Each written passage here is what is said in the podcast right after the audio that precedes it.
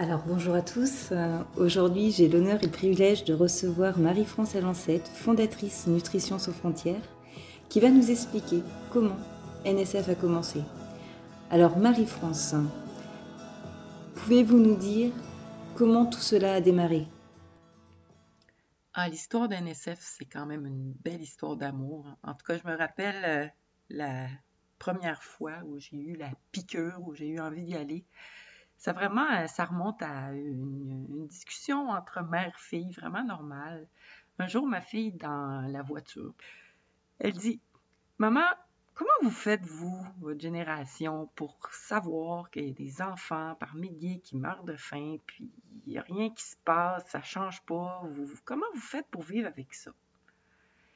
Et donc, moi, ben, étant nutritionniste pédiatrique, travaillant avec des enfants qui ont des problèmes, on, va l'avouer, d'abondance, obésité ou sélectivité alimentaire parce qu'il y a trop de choix. Mais j'étais jamais allée en Afrique, mais j'ai toujours voulu y aller, mais j'étais jamais euh, allée par, pour toutes sortes de raisons. La peur de la malaria, la peur de ah, tu vas voir, euh, il va y avoir du racisme, il va y avoir euh, toutes sortes de mythes là, par rapport à l'Afrique qu'on nous dit pour qu'on n'y aille pas, justement. Alors là, j'ai rien dit sur le coup à ma fille, mais vraiment, j'ai euh, eu un, pincement au cœur et je me suis dit, avec toutes les compétences que j'ai, vais-je être de ceux qui, justement, ne font rien ou n'essaient même pas? Alors je me suis dit, je pense qu'il faut que j'y aille au moins une fois pour aider au moins une personne. Et une semaine plus tard, je dis à ma fille, on y va. Je vais en Afrique puis je t'amène. Alors, une très belle réaction de la part de ma fille, vous pouvez imaginer. Et ce fut un très beau voyage et jamais je n'aurais pu imaginer autant de portes s'ouvrir, autant un bel accueil.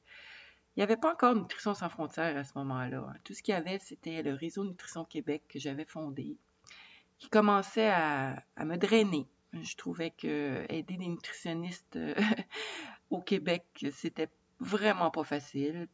Et euh, bon, j'étais allée un peu au bout de ce que je pouvais faire. En fait, Réseau Nutrition Québec a pratiquement formé à l'époque euh, 75% de tous les nutritionnistes au privé qui font de la pédiatrie maintenant. Donc, on a quand même créé un, beau modèle. Alors, quand je suis partie, je suis partie avec ça euh, comme, comme actif, comme, euh, acquis. Et je suis vraiment euh, tombée avec un organisme pour nous soutenir qui était vraiment un bon partenaire, qui s'appelle Action bénévole du Bénin.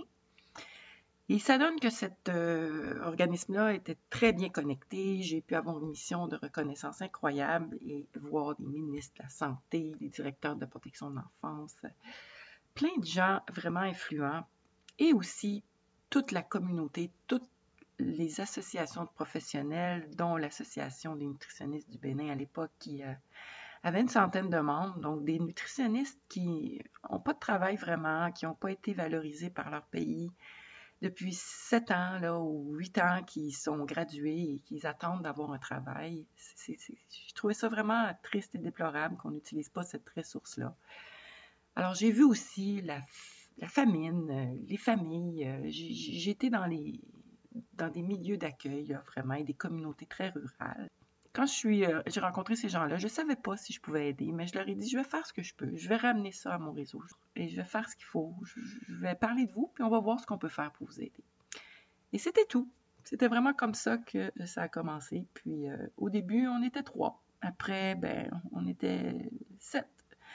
Après, on était douze. Et après, on était cent. Donc, euh, beaucoup, beaucoup d'intérêt, beaucoup de gens qui veulent s'impliquer. Euh, on a eu, dans- dès la première année, ou en tout cas dans le premier 18 mois au moins, on a eu au moins 500 jours de mission d'effectuer au total, avec beaucoup de, nutritionnistes qui ont un intérêt pour aller appuyer. Donc, le Bénin a été notre premier pays, mais maintenant, on est, euh, représenté par sept pays différents. On a un nouveau pôle NSF France qui va commencer.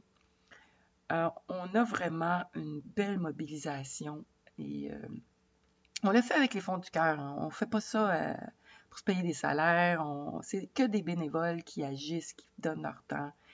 Et qui ont hâte de revenir, de relancer les activités aussi, parce que ces deux années-là n'ont pas été faciles pour tous les organismes, mais spécialement pour un organisme de coopération internationale.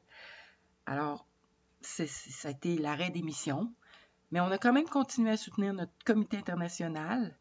Et c'est là d'ailleurs qu'on l'a créé. On s'est dit, il faut continuer à renforcer à distance. Et c'est là que nos représentants internationaux ont joint nos rangs. Donc, Burkina Faso, RDC, donc République démocratique du Congo, euh, Cameroun, Burundi, euh, Côte d'Ivoire, euh, bon, la France et le Bénin. Donc, c'est vraiment beaucoup de, de représentation. Et si on fait un, projet dans un pays, comme ce fut le cas pendant les deux années de pandémie, on a fait le projet Un œuf pour la vie. On a marrainé dans trois écoles, au Bénin et au Burkina, à distance, en utilisant les professionnels qu'on avait formés la première année ben, quand on fait un projet quelque part, on peut le reproduire dans tous ces pays-là via nos professionnels qui nous représentent à l'étranger. Donc, on sait que le projet va avoir lieu, on sait qu'il va être mis en œuvre, on sait qu'il va avoir un impact sur des centaines de gens dans la communauté. Vous savez, quand on touche une école, on ne touche pas juste les 60 élèves, on touche les frères, les sœurs, les oncles, les tantes, la communauté élargie souvent dans un village en Afrique, il y a un petit village, il y a une seule école. Donc, tout le village est appuyé quand on appuie une école. Même si c'est juste l'éducation en nutrition, comme on a réussi à faire durant les années de pandémie, ça crée un changement, ça crée un impact sur les croyances, les croyances alimentaires, les mythes. Ça mobilise aussi les gens à penser aux enfants à penser à la nutrition, à quel point c'est important pour le reste de l'épanouissement.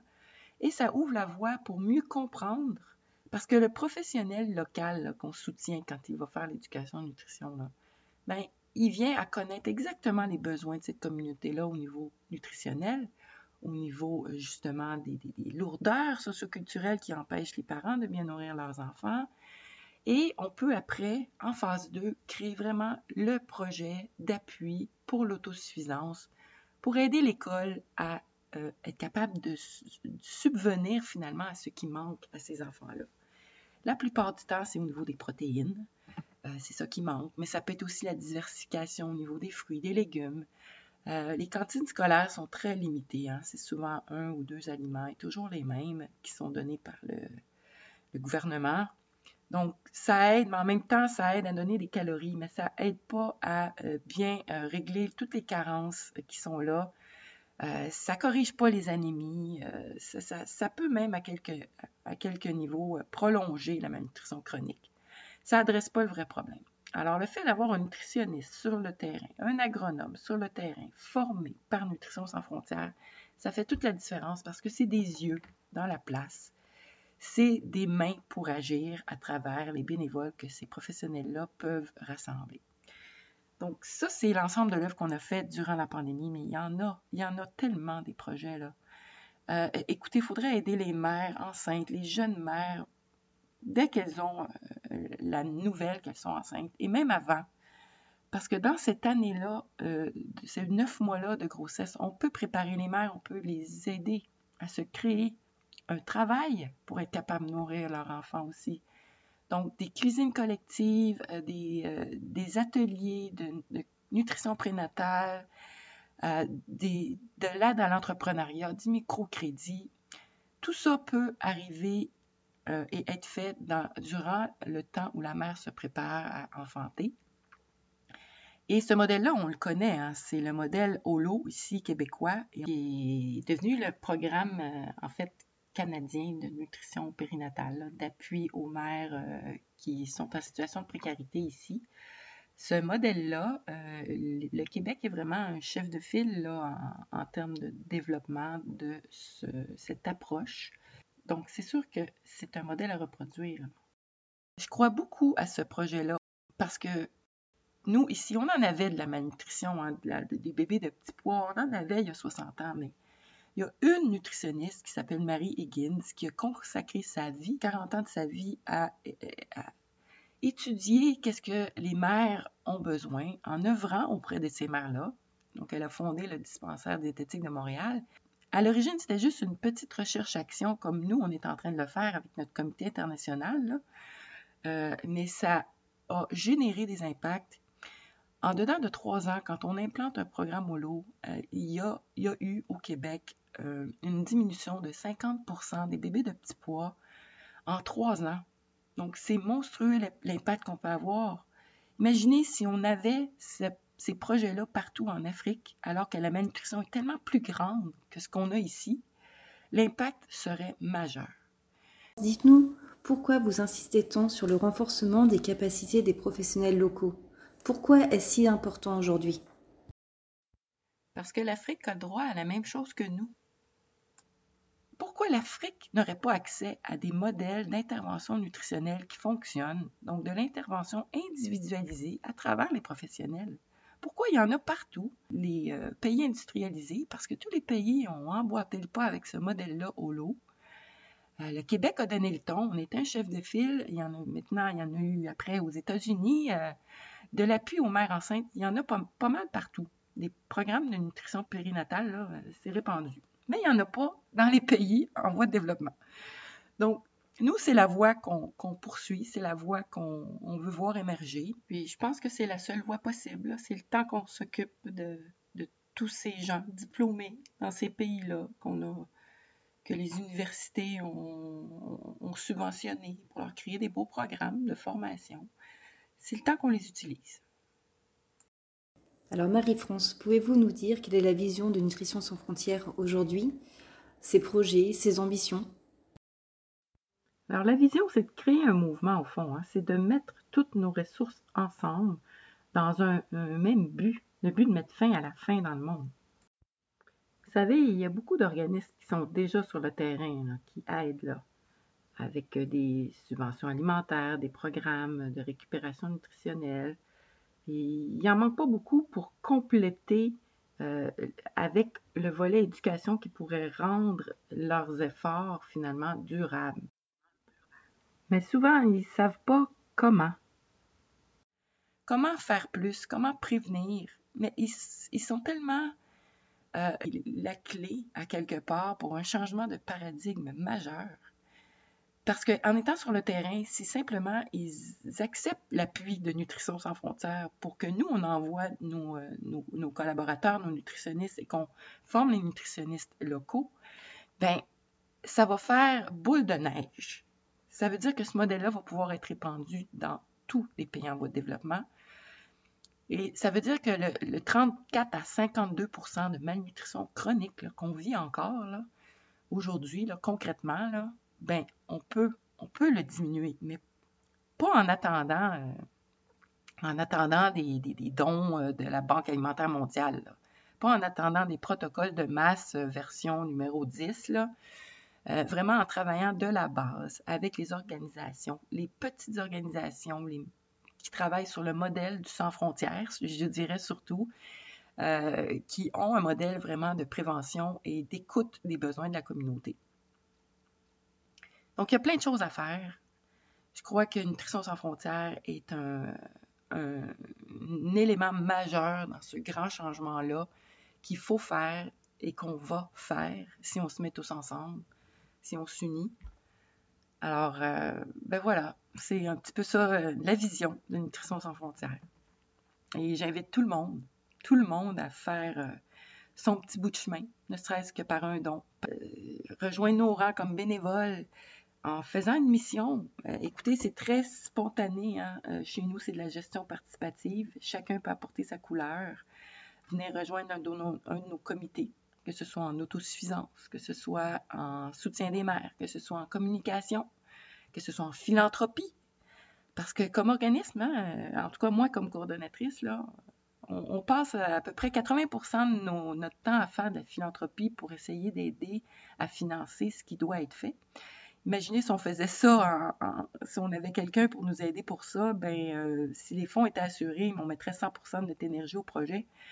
Alors, au lieu d'un trois ans, qu'on sait qu'on peut changer vraiment la donne au niveau euh, modèle euh, d'intervention en, prévention de la malnutrition, ben c'est 8 ans, c'est 9 ans, c'est 10 ans, c'est plus long parce qu'on passe le temps à lever des fonds, à faire des collectes, à faire des événements.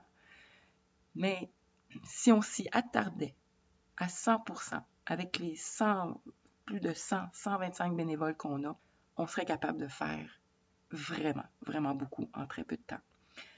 Alors, ça prend de tout, de toutes sortes de gens. Des gens pour euh, récolter des fonds, des gens pour euh, recruter des bénévoles, des brigades, des brigades de l'espoir dans le fond partout, des jeunes qui veulent nous aider, euh, qui des équipes de hockey, des équipes, des écoles qui veulent marrainer une école défavorisée, des entreprises solidaires comme on en a qui ont marrainé nos projets, un œuf pour la vie aussi.